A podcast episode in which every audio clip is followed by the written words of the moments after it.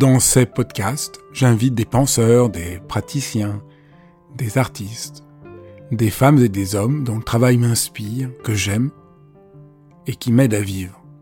Et j'ai eu envie de partager mes enthousiasmes avec vous. Dialogue parce que je crois à la vertu de l'écoute et au bonheur du partage. Dialogue parce qu'en un temps où tout devient un peu trop formaté et lyophilisé, j'ai voulu prendre le temps d'écouter des personnes qui ont consacré leur vie à penser, à créer, à faire. Dialogue pour permettre à mes invités de déployer leur engagement et leur conviction sans que leurs paroles soient coupées en petits morceaux. Dialogue pour pouvoir être transformés en les écoutant, transformés par une parole vraie. Et si le, découragement, l'usure, la fatigue, mais aussi euh, la violence jusqu'au terrorisme venaient de la manière dont, parfois, les êtres humains renoncent à leur part d'enfance, à l'enfance qui est en eux Cette question, elle est au cœur de toute l'œuvre de Marc Lévy que je reçois aujourd'hui dans Dialogue. Et Marc Lévy va, nous dire, va témoigner de, la manière dont lui a tenté toute sa vie, tente toute sa vie de, de rester fidèle à cette part d'enfance et qu'est-ce que ça veut dire? Et comment on fait? Comment on fait pour rester un enfant? Comment on fait pour ne pas renoncer? Vous allez voir, c'est passionnant. bonjour Marc Lévy. Bonjour Fabrice.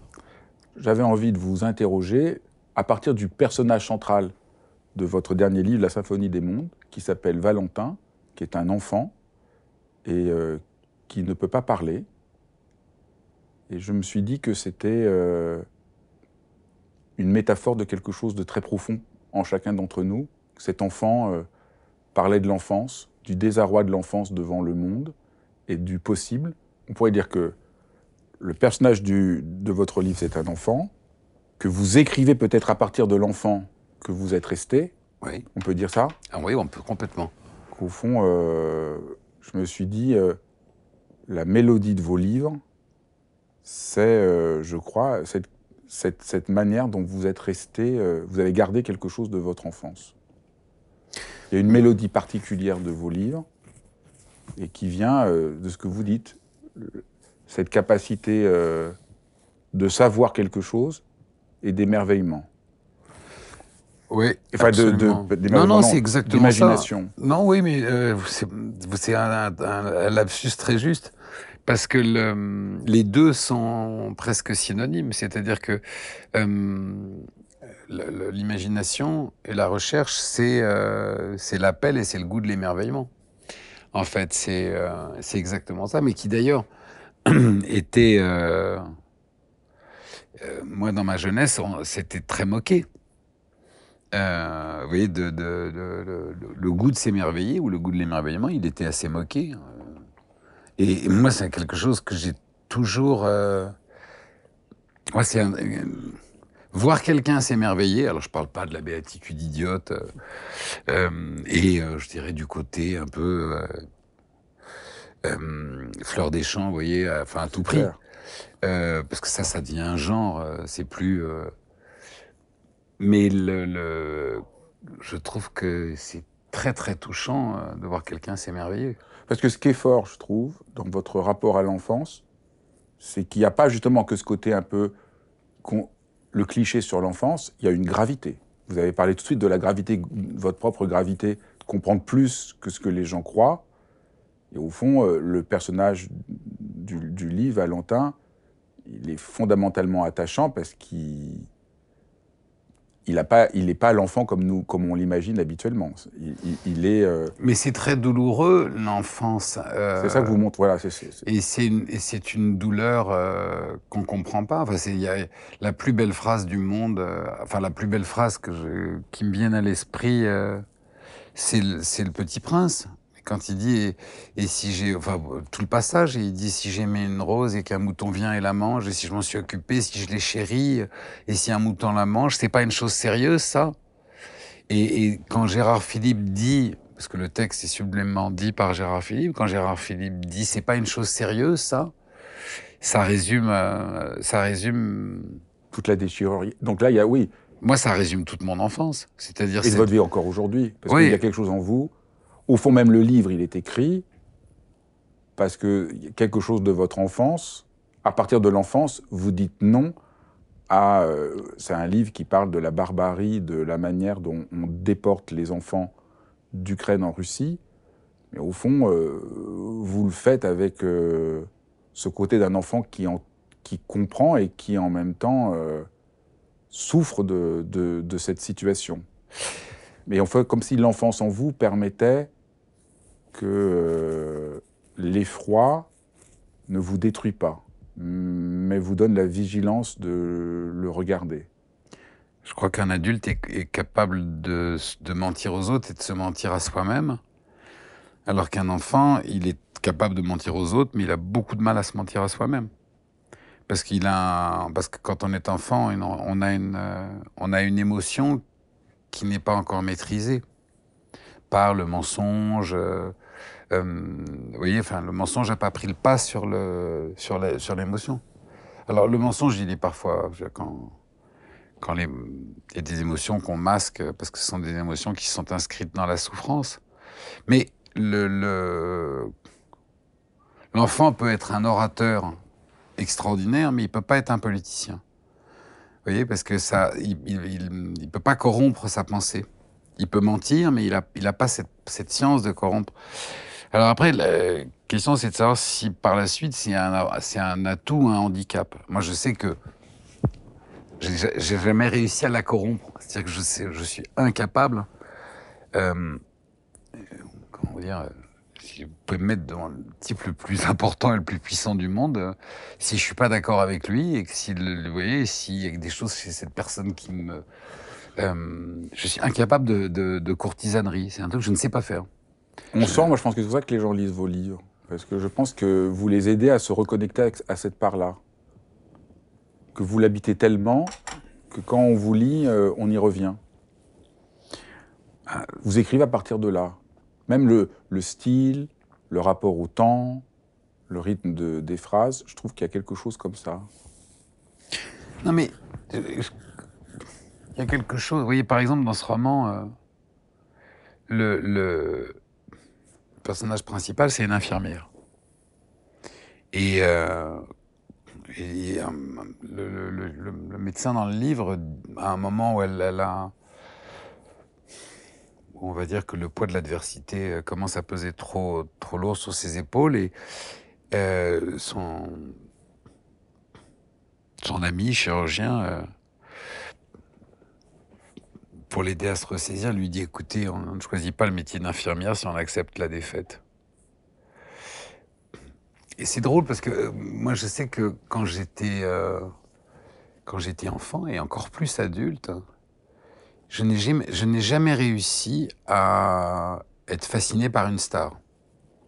C'est-à-dire que moi vous m'assiez à côté de Madonna, ça ne me fait ni chaud ni froid. Enfin, si sa conversation est sympathique, je suis ravi de la rencontrer. Mais euh, je m'en fous, mais complètement. Qu'elle soit. Euh, j'ai choisi Madonna parce que j'aime beaucoup l'artiste, parce que je trouve que c'est une femme géniale, etc. Donc c'est pas du tout. Euh... Mais le statut de star ne m'impressionne absolument pas. Mais en revanche, assez étrangement, si je suis à côté euh, d'un artisan ou d'un aide-soignant, une hein, euh, aide-soignante, une artisane ou un artisan, je suis dans mes petits souliers, tellement je suis impressionné. Parce que je suis extrêmement admiratif euh, de l'amour des métiers. Je, je, qui pour moi est... Parce que ça ment pas. Parce que ça fait partie des sens de la vie. Voyez, je... je... C'est juste, c'est le même... C'est le même c'est le même émerveillement devant la solidité, euh, le côté concret. Ça aussi, c'est un peu. Et le rôle, de la, et, le, et, le, et le, la véritable appartenance à une société. C'est-à-dire que euh, vous pouvez, bah, bien sûr qu'aujourd'hui, la représentation la plus flagrante de la société, c'est celui euh, à qui on donne une tribune. Vous voyez, c'est les 364 spécialistes qui sont devenus spécialistes dans l'ascenseur en montant sur le plateau de BFM ou euh, de LCI. Ou, euh. et c'est, pour moi, c'est une question euh, c'est même pas une question, c'est quelque chose qui va de pair avec une, une comment dire, le, le, délitement du tissu social. Je me souviens dans mon enfance, quand on, par exemple, quand on regardait les dossiers de l'écran, Il y avait un film et puis il y avait un débat. Et en fait, les gens qui étaient au dossier de l'écran, c'était des gens, la plupart du temps, de la société civile, hein, qui venaient pour leurs compétences. Et euh, il y avait sur les, sur les plateaux, parfois ça s'engueulait, hein, mais euh, mais il y avait quand même euh,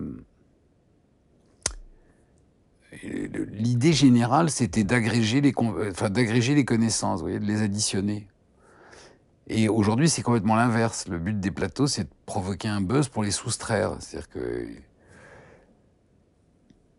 Et au milieu de, j'allais dire, de cette cacophonie, vous voyez, euh, quand je vois le. c'est très simpliste que je vous dis, mais il faut le comprendre presque un peu dans le cadre de la philosophie chinoise qui est dans votre bibliothèque. Mais quand je vois le boulanger qui fait son pain en silence, vous voyez, euh, l'infirmière qui soigne en silence, euh, le, cordonnier qui fabrique, vous qui répare une chaussure en silence, l'horloger qui, qui, fait, qui, qui fait tourner le temps euh, en silence.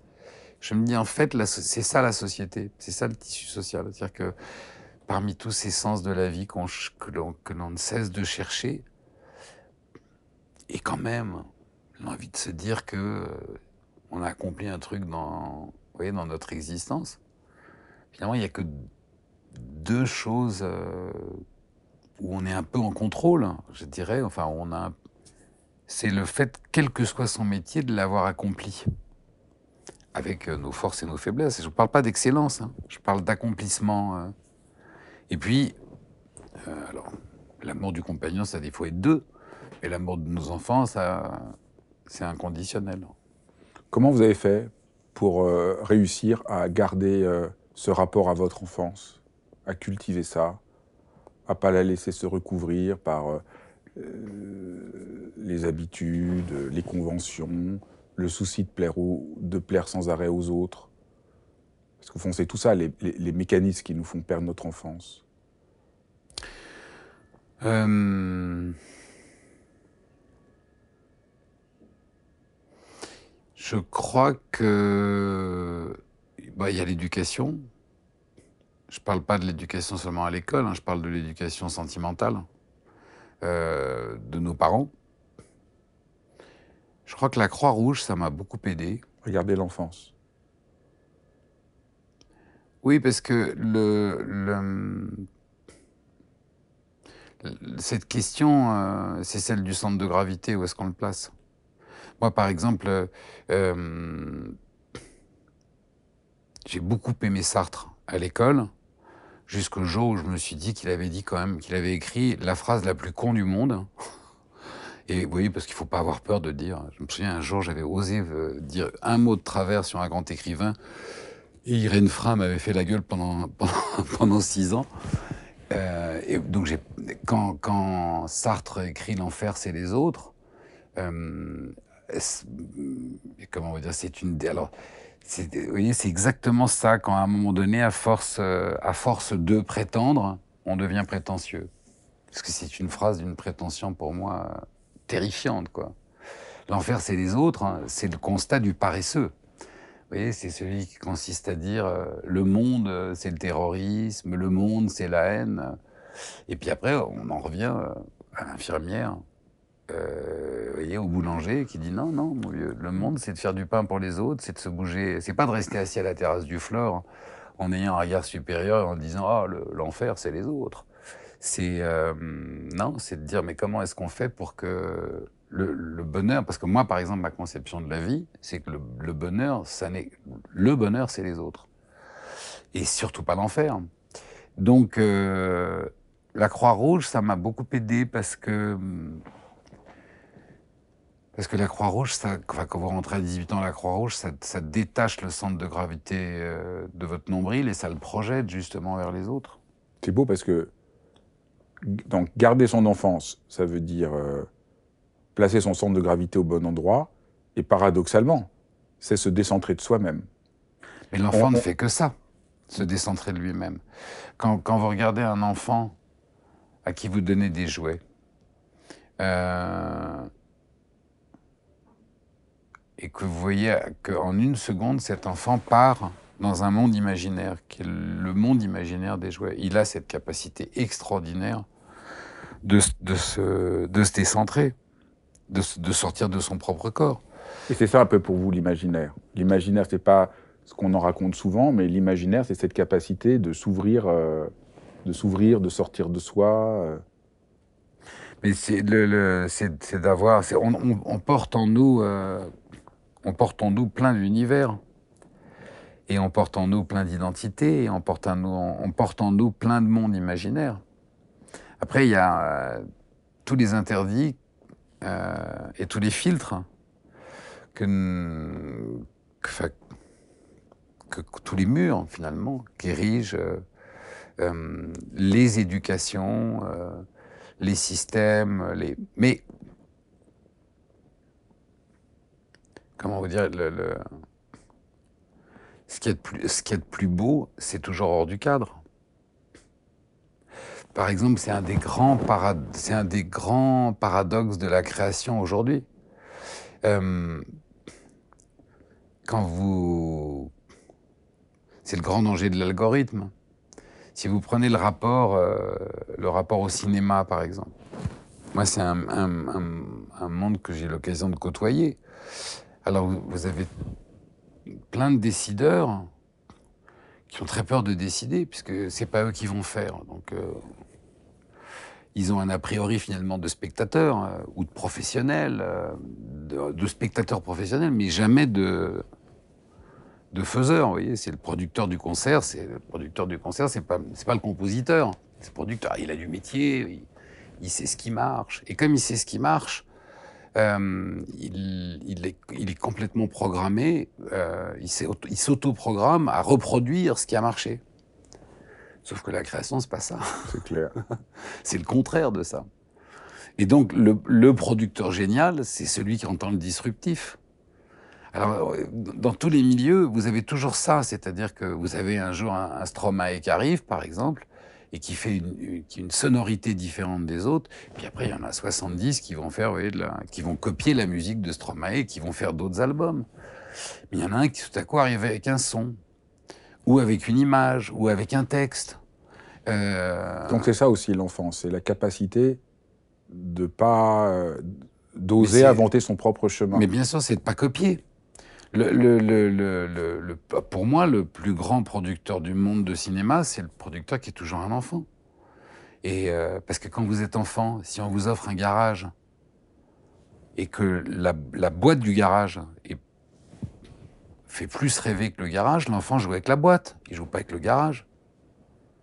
Et ça, c'est pas, euh, pas empirique ce que je vous dis, je l'ai vu. J'ai offert un jour à mon, mon fils est né maintenant, il avait, et ça a été une leçon géniale. J'étais allé lui acheter pour Noël, il avait acheté un garage. Et le dessin du garage sur la boîte était mieux que le garage. Et il a, il a jamais monté le garage, il a, joué avec la boîte. Et les voitures, il les faisait rentrer dans la boîte. Et il avait raison, le, garage était beaucoup. Il y avait une perspective, il y avait une avenue derrière, il n'y avait pas tout ça. Non. Et hop, il est parti dans son monde imaginaire. Euh, et c'est. Enfin, comment vous dire La création, quel que soit le domaine. C'est là, je vous ai pris des des tavernes où je suis allé boire, mais, euh, mais euh, et je pense que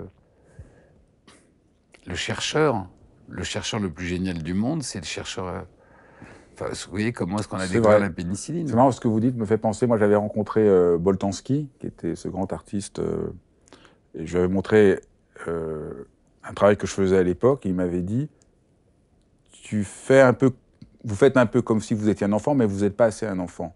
Moi, j'ai appris mon travail en jouant avec euh, mon neveu pour comprendre la question d'échelle à partir de vraiment de l'enfance. Et il faut que vous soyez vrai, vous retrouviez vraiment plus profondément l'enfance pour être juste. Et ça m'avait beaucoup beaucoup marqué. Oui, oui. D'arriver à trouver en soi euh, cet espace très profond, très étrange de, de, de l'enfance, parce que c'est au fond trouver cette. C'est ça la question, c'est comment on réussit à, à avoir le, il y a une discipline pour retrouver cette enfance en nous et pas devenir euh, le producteur qui juste copie, parce que c'est plus facile de copier. Donc là, il y a quelque chose comme une certaine. Bah, on en revient à ce que vous disiez tout à l'heure. C'est qu'en fait, euh,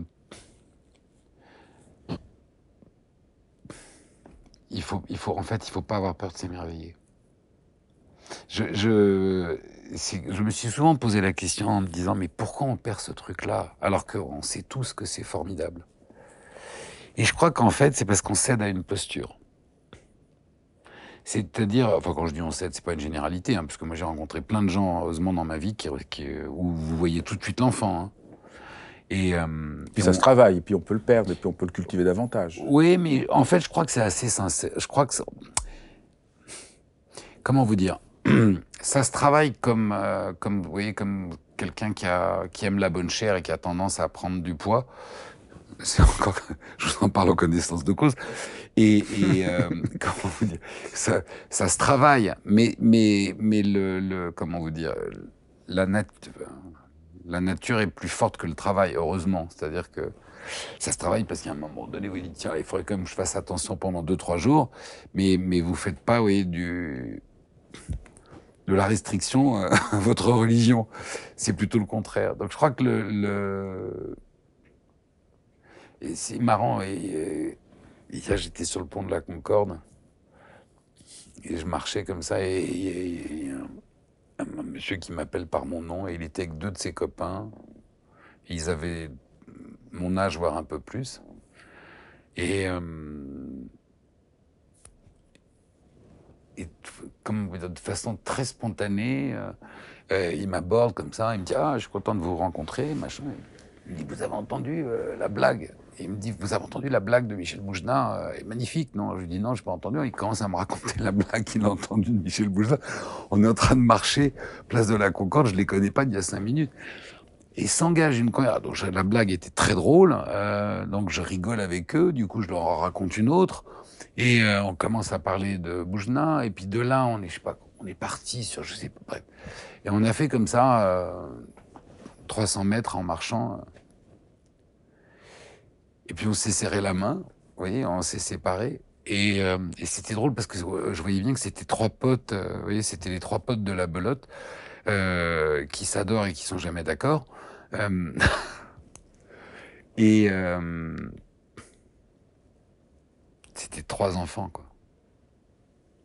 Et ils m'ont chopé dans leur, vous voyez, ils m'ont, enfin, il m'a appelé par mon prénom et il m'a fait rentrer dans la bande cinq minutes, enfin le temps d'une conversation.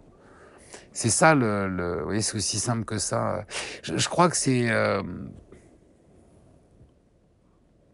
je crois que c'est vraiment une question d'humilité.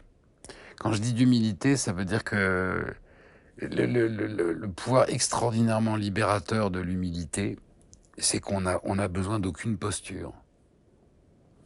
Et la posture, c'est une armure qui vous pèse. Vous voyez, celui qui arrive et qui veut tout de suite montrer qui il est, s'imposer, qui a une posture dans le phrasé, qui a une posture dans le vêtement, qui a une posture dans la pensée. Euh.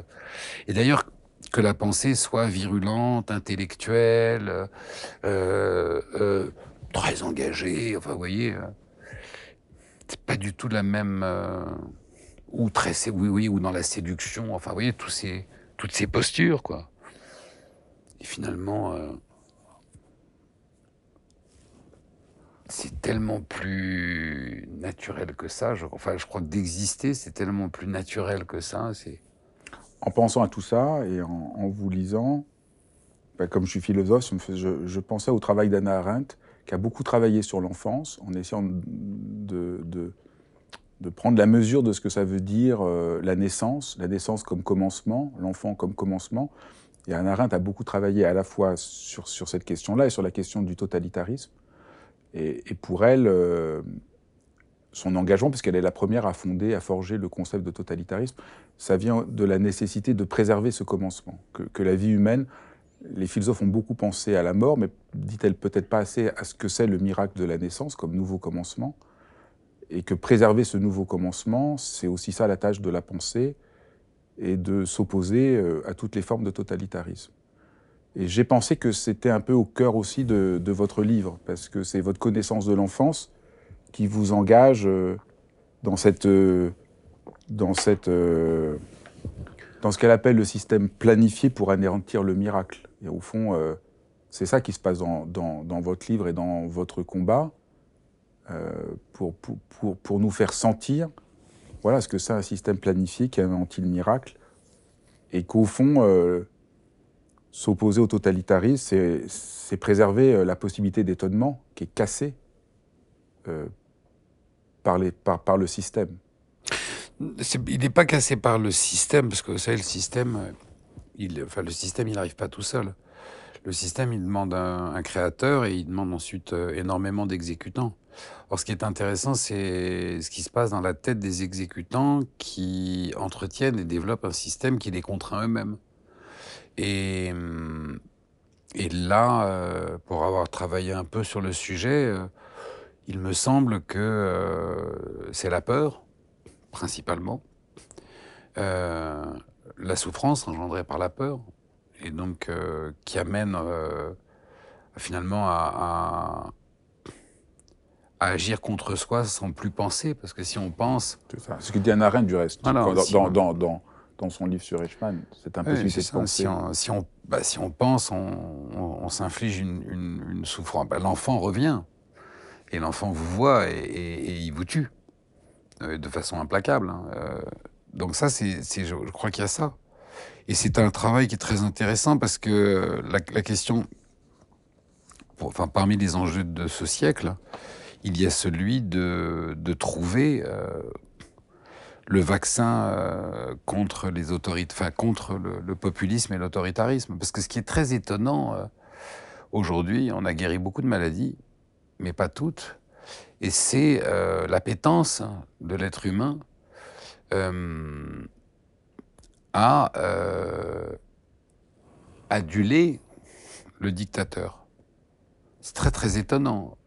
La blague de Michel Boujna, euh, parce qu'on lui posait une question euh, sur la situation actuelle, et, il, a, eu ce mot que je trouve assez drôle, il a dit, mais vous demandez à un sanglier s'il est pour ou contre la chasse? Et ce qui est assez étonnant dans, cette fin du, du, du, 20, de, de, premier quart du 21e siècle, c'est de constater le nombre de sangliers qui veulent le retour de la chasse. C'est fou. Euh, quand vous voyez le, le, le, le, par exemple le populisme, pour moi, c'est une contradiction en soi. C'est-à-dire qu'en fait, c'est un autocrate qui est en général extrêmement privilégié et nanti, qui parce qu'il est hors, si soi-disant hors système, réussit à convaincre les plus défavorisés qu'il est leur sauveur, alors qu'il est exactement euh, le, le, le profiteur de ce qui les maintient, eux, dans, parmi les plus défavorisés. Et, euh, c'est un trait que je retrouve chez tous les autocrates. C'est-à-dire que tous les autocrates font partie d'une caste et pourtant fascinent. C'est le paradoxe de la révolution d'octobre. Euh, où, euh, après avoir déchu le tsar, le peuple confie le pouvoir à la bourgeoisie au lieu de le prendre en main. C'est très étonnant, ça, chez lui. Et je crois que l'enfant puisqu'on on parle de l'enfance. Très tôt dans l'enfance, euh,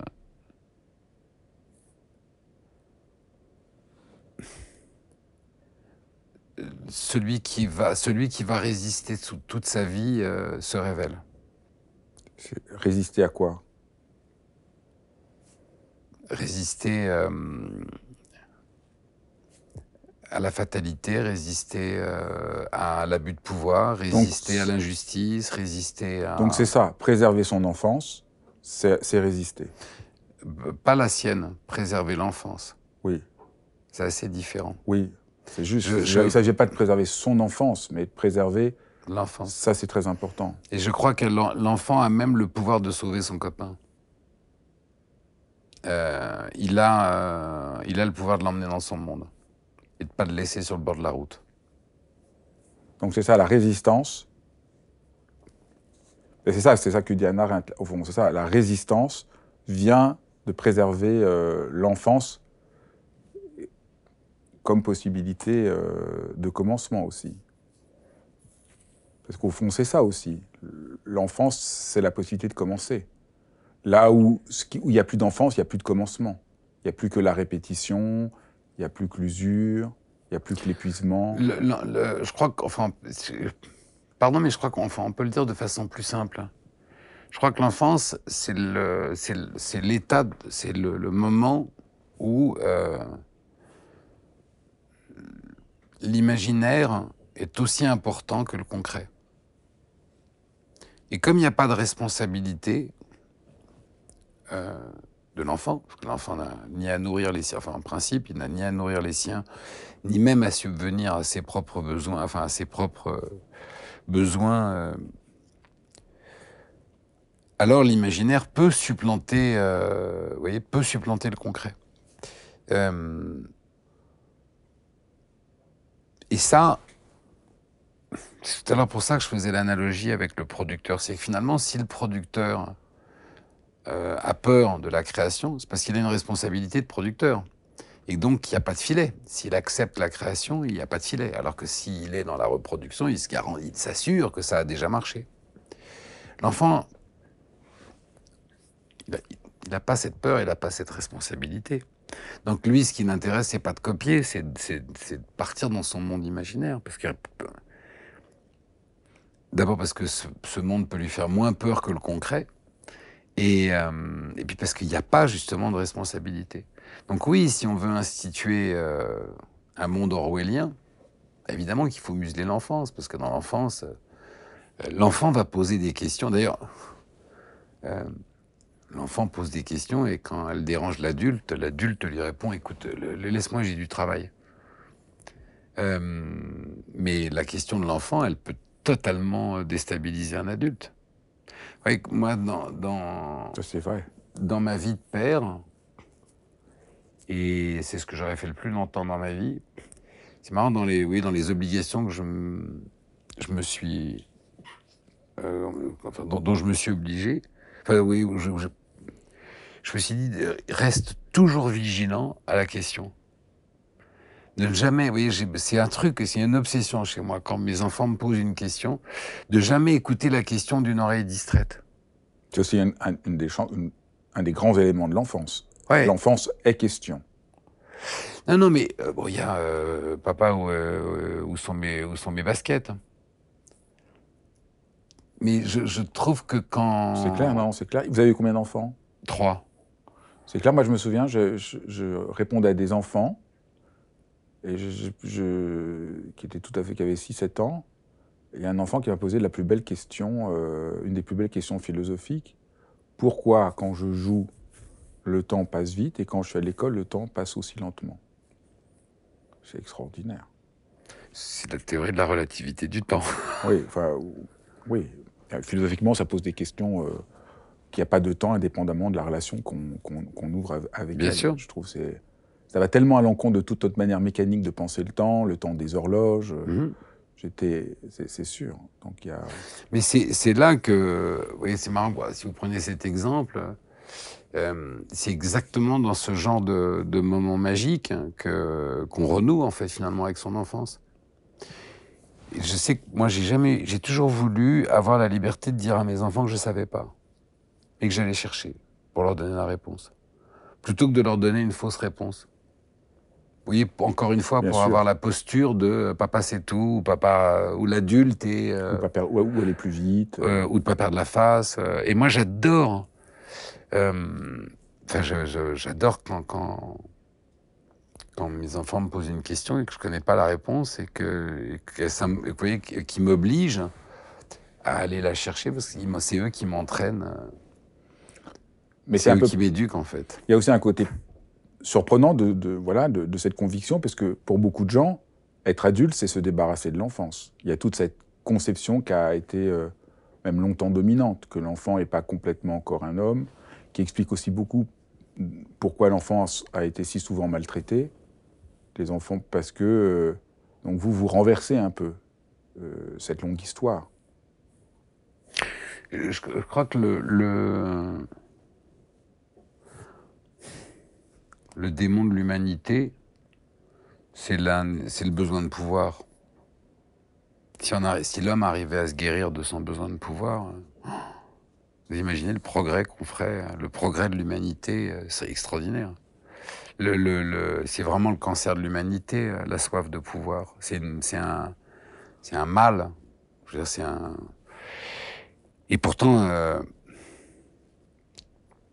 je veux dire, c'est en disant ça, je vais me, faire plein d'ennemis parce que y a, tout le monde a ce, enfin, il y a tellement de gens qui ont ce besoin de pouvoir. Il existe dans l'entreprise, il existe dès qu'il y a une société, il y a une hiérarchie, il y a un besoin de pouvoir. Et moi, ce qui m'a toujours désolé, c'est quand le besoin de pouvoir était plus important que le besoin de compétence. C'est pour ça que je crois que je voue cet amour euh, naïf et, euh, total euh, au monde de l'artisanat. Parce que dans, les, métiers, vous pouvez rencontrer des, fortes gueules. Vous voyez, vous pouvez rencontrer des gens autoritaires. Voyez mais ils ne sont pas autoritaires par soif de pouvoir. Ils sont autoritaires par amour de leur métier. Vous voyez, par respect. J'entendais il n'y a pas très longtemps un chef parlait euh, de l'éducation qu'il avait reçue d'un autre chef quand il était euh, quand il était commis de cuisine. Et alors, quand il parlait de cet autre chef, il, imitait sa voix et, on voyait le côté comme ça tyrannique du chef. Vous voyez, enfin, oui, chef, enfin bon. Mais plus il en parlait, plus on se rendait compte que le chef en question euh, n'était autoritaire que par amour de son artisanat ce qui n'a rien à voir avec l'amour du pouvoir, vous voyez, le pouvoir pour le pouvoir. Donc je, ne rêve pas d'un monde de béni oui oui, euh, voyez, où tout le monde fumerait des pétards et tout le monde se dirait euh, tu es beau, je t'aime. Euh, la rigueur, le travail, le progrès, ça demande de l'effort, de la sueur. Mais je, crois que la soif de pouvoir est extrêmement destructrice. Et c'est pour ça que certains maltraitent l'enfance. C'est parce que l'enfant euh, n'a pas de pouvoir physique, donc c'est une proie facile. Euh, il n'a pas nécessairement une résistance morale parce qu'on peut très facilement le casser, le briser, puisqu'il est fragile. Mais il a un, pouvoir qui fait peur à tous ceux qui se nourrissent de l'abus de pouvoir, c'est qu'il a le pouvoir d'imaginer. Et en imaginant, il est plus intelligent euh, que le tortionnaire. Donc, on voit à quel point euh, ce livre euh, rassemble tous ses fils, puisque le, livre part de ce, de, ce, petit garçon, qui est un enfant au carré, au fond, on pourrait dire. Il ne peut pas parler, donc il doit développer son pouvoir singulier d'enfance, on peut dire c'est un enfant au carré. Et le livre parle de ce qui se passe aujourd'hui même, euh, en Ukraine, qui est euh, la capture d'enfants euh, en Ukraine. Donc, comment on attaque les enfants le, le, Comment vous dire Valentin en fait, le, roman raconte l'histoire de, Véronica, cette, cette femme qui est infirmière dans un dispensaire d'une petite ville de l'Ukraine, mais que je, que je décris, que je raconte comme si elle était une petite ville de l'Est de la France, parce qu'une petite ville, c'est une petite ville, un dispensaire, c'est un dispensaire. Et c'est pas parce que vous rajoutez un nom de pays différent qu'une maman est différente et qu'un petit garçon est différent euh, et qu'une ado est différente. C'est c'est fou comme on se ressemble. Euh, et donc un jour, en rentrant chez elle, cette, cette femme, Véronica, euh, qui élève ses enfants seule, va découvrir que son petit garçon de 9 ans a été kidnappé par les Russes pour être emmené dans de l'autre côté de la frontière, dans un, dans un centre où on va rééduquer sa façon de penser et où on va lui attribuer une autre identité. Et en fait, ce sont trois histoires, c'est trois destins. C'est le destin de cette mère qui va remuer ciel et terre pour retrouver son gamin. C'est l'histoire de Lilia, qui est une adolescente de 14 ans, qui est la sœur de Valentin, qui est en pleine crise d'adolescence. La fille de Véronica. Voilà, qui est en pleine crise d'adolescence. Alors elle, qui a vraiment euh, son centre de gravité accroché autour de son nombril, mais tout à coup, parce qu'on a, parce que son frère a dit, parce qu'on lui a volé son frère et que son frère, euh, c'est son double, euh, son centre de gravité va se détacher de son nombril immédiatement et euh, elle va, elle va se retrouver confrontée. Euh, à, un destin qui est plus grand qu'elle. Et elle va prendre la route pour aller chercher son frère avec un courage et une témérité euh, qui sont celles de l'adolescence. Alors c'est un personnage important dans le roman parce que elle, elle est justement, euh, elle est sur la, elle est sur la ligne euh, de démarcation. Elle est entre l'enfance et, et, l'âge adulte. Et c'était un personnage intéressant à travailler parce qu'elle est dans cette situation un peu particulière, hein, c'est-à-dire que elle est, elle est, elle est déchirée puisqu'elle est en train de faire sa mue, elle est en train de sortir de, la, de sa peau d'enfant pour devenir une femme. Et à ce moment-là, euh, elle se rend compte de ce, dont les, enfin, de ce dont les adultes sont capables et de, ce dont les enfants sont incapables.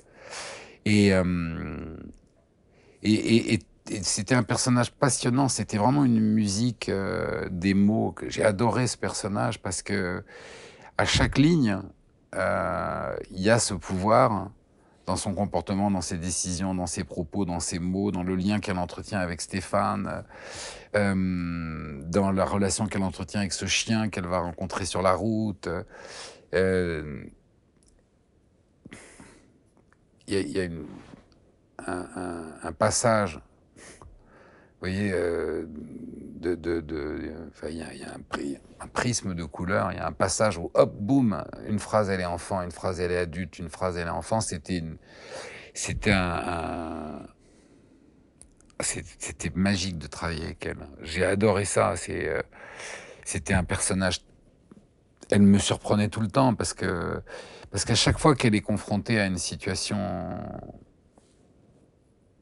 on va dire d'urgence, et euh, vu ce qu'elle fait, euh, c'est tout le temps.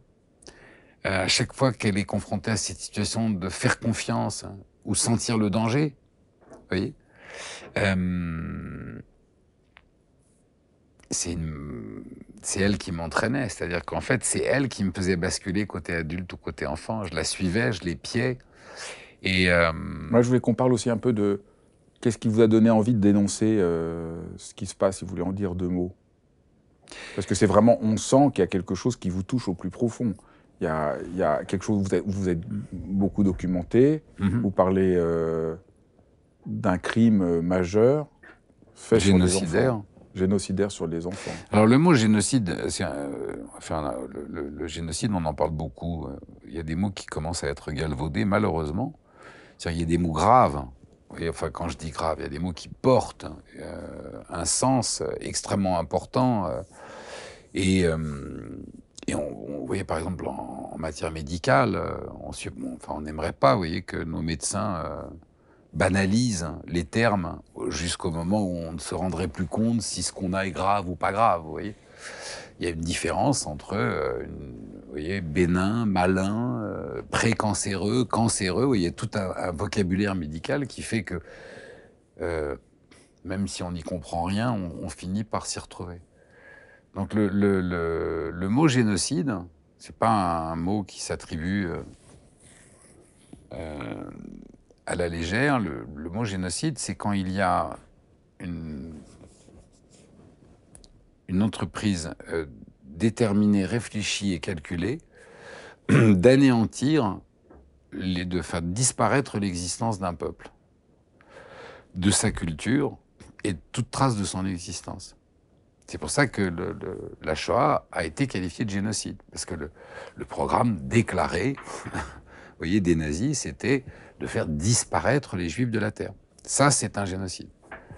Euh, quand euh, les Américains lancent une bombe euh, atomique euh, sur Hiroshima et sur Nagasaki, c'est un crime contre l'humanité, mais c'est pas un génocide parce que l'entreprise des Américains n'était pas de faire disparaître tous les Japonais de la terre et d'anéantir la culture japonaise et de faire, voyez, de faire croire que le Japon n'avait jamais existé. C'est un acte de guerre, mais voyez, donc ça c'est assez important. Donc dès qu'il y a une, déclaration d'intention, une programmation de faire disparaître un peuple et une ethnie dans sa totalité, ça devient un acte génocidaire. Quand Poutine envahit l'Ukraine, il appelle ça une opération militaire. Et le terme de guerre est interdit. Il est interdit au point que si vous l'utilisez en Russie, si vous dites que la Russie est entrée en guerre contre l'Ukraine, vous prenez 10 ans de prison. Et vous ne les prenez pas virtuellement. Hein vous les faites. Vous êtes envoyé en prison euh, directement. Et moi, j'entendais beaucoup en Europe euh, les partisans de l'extrême droite hein, et de l'extrême gauche, parce que les extrêmes, qu'elles soient à droite ou à gauche, euh, pensent de la même façon, soutenir Poutine, lui trouver des excuses en disant Mais oui, c'est nous qui lui avons fait peur, l'OTAN, vous comprenez, la Russie, ceci, cela. Et moi, je vous le cache pas, ces gens-là m'emmerdent profondément. Ils m'emmerdent profondément parce que ce sont les mêmes qui ont permis, euh, par, euh, par ignorance, par, euh, par bêtise crasse, par lâcheté, parce qu'il n'y a plus rien d'enfant chez eux, par revanche, par méchanceté, ces gens-là n'ont même pas appris l'histoire. C'est les mêmes qui donnaient des excuses à Hitler quand il est rentré en Autriche. C'est les Daladier, les Chamberlain qui disaient tout va bien. C'est ceux qui trouvaient toujours des excuses au bourreau. C'est les mêmes qui, dans le métro, quand quelqu'un se, fait agresser, voyez, plongent dans les pages de leur livre en disant ça me regarde pas. Euh, c'est les mêmes euh, qui, qui laissent se propager euh, l'indifférence. Et l'indifférence, c'est le terreau de la haine. Et c'est pour ça que je voulais que je dis, sans plus de colère que ça, ils m'emmerdent, ces gens-là. Et je trouve que c'est très important, euh, quand on en a le, pouvoir, le moyen et le désir, c'est très important de raconter. Parce que le, comment on va dire, le carburant de la haine, c'est la, c'est la déshumanisation.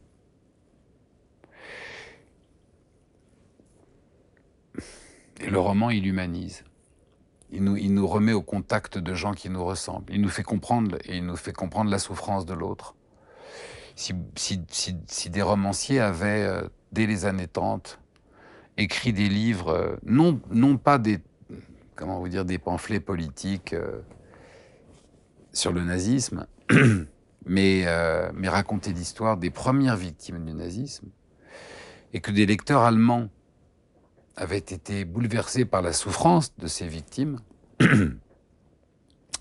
eh bien, euh, peut-être que, euh, vous voyez, un grand nombre de ces gens-là n'auraient pas cédé aux sirènes du nazisme. Donc, dans le mouvement génocidaire alors, quand, pour, terminer, pour répondre à votre question, pardon, j'ai fait un petit, une petite digression. Donc, quand Poutine envahit l'Ukraine, euh, parmi tous les mensonges euh, de cet homme, il déclare que c'est juste une opération militaire pour dénazifier l'Ukraine, soi-disant. Et moi, je sais dès le premier jour que c'est pas vrai. Je sais que c'est pas vrai parce que d'abord, je, sais ce qu'il a fait euh, en Syrie. je sais qu'il a soutenu le, régime de Bachar al-Assad et je sais que Poutine euh, est un dictateur et que le, ce dont il a peur, justement, c'est du pouvoir des démocraties et qui veut anéantir toutes les démocraties et, surtout celles qui sont proches de chez lui et qui pourraient, euh, comment vous dire, donner des idées euh, au peuple qu'il martyrise et, qu'il soumet. C'est quelque chose que j'ai, c'est une phrase que j'ai écrite euh, dans le roman publié un an avant l'invasion de l'Ukraine, où ce que les dictateurs redoutent le plus, c'est la liberté de l'autre côté, c'est la liberté de l'autre côté de leurs frontières, parce que les autres se disent mais si ça marche chez eux, pourquoi ça marcherait pas chez nous?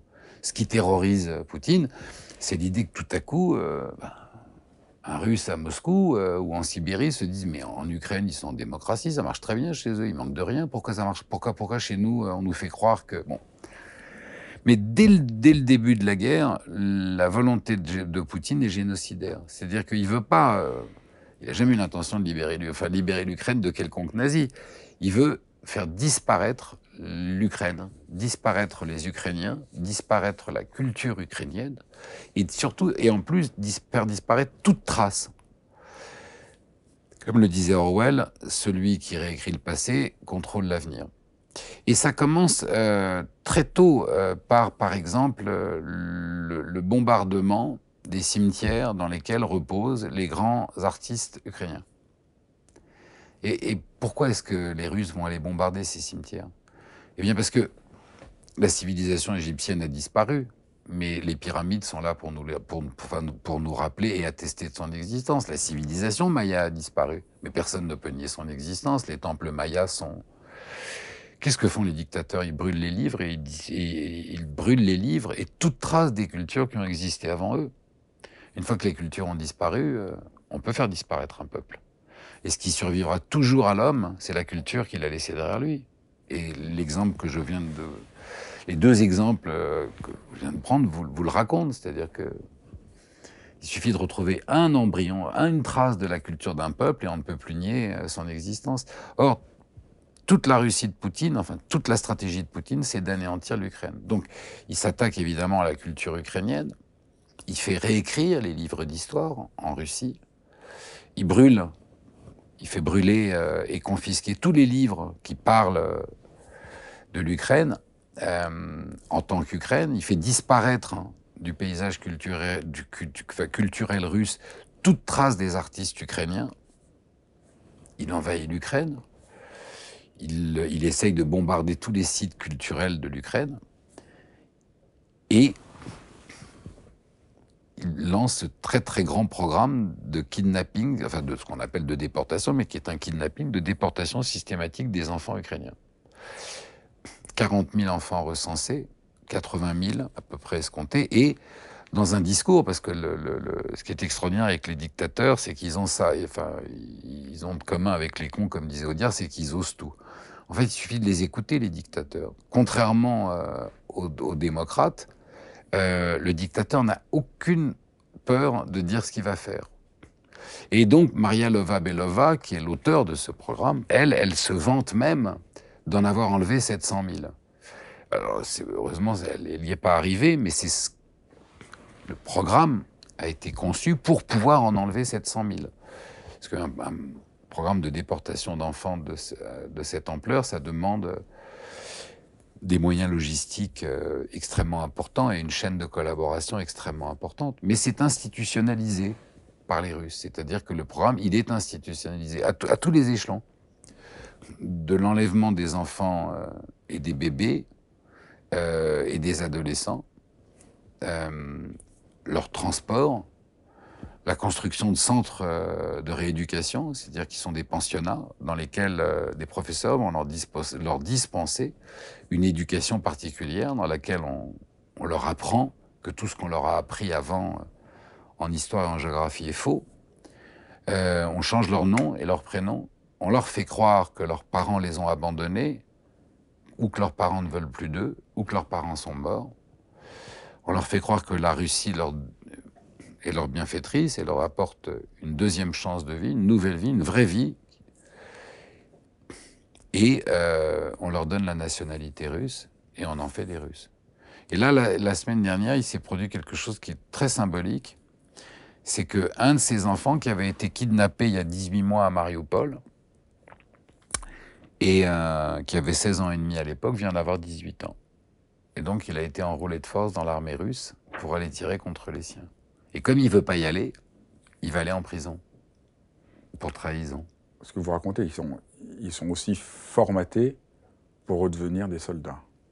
Ah oui, dès qu'ils qu sont en, en post-adolescence, on les envoie dans des écoles militaires, on leur met un, on leur met un uniforme euh, de, de, enfin, euh, les uniformes paramilitaires avec les cuissons russes sur l'épaule, on les, et on les forme à devenir des soldats russes. Et à tuer les. Dans l'idée qu'ils aillent euh, tuer les leurs. Oui, oui, c'est le sadisme et l'horreur poussés à l'extrême. Mais c'est pour ça qu'aujourd'hui, moi, je, je, ne pardonnerai jamais à ces leaders euh, d'extrême dont je parlais, vous voyez, gauche et droite, euh, de, de, avec tout ce que nous savons, vous voyez, euh, de ne même pas avoir eu la décence de revenir en disant pardon, je me suis trompé. En, imaginant qu'ils aient été de bonne foi au moment où ils lui trouvaient des excuses, que je ne crois pas une seconde. Mais, euh, mais bon, leur fascination pour les dictateurs et leur rêve de le devenir eux-mêmes est tel que, évidemment, euh, c'est très compliqué de dénoncer. Ah, ben, merci beaucoup. Ben, je vous en prie. Merci beaucoup. c'est très bouleversant de partir avec vous dans cette exploration de notre enfance et de ce qui la menace partout. Merci. Merci à vous. Ben, merci d'avoir euh, suivi cet épisode de dialogue et si vous voulez ne pas manquer les prochains, ben, c'est vraiment tout simple. Abonnez-vous euh, à la chaîne. Vous allez voir, euh, plein de formidables surprises vous attendent et ce, dès la semaine prochaine.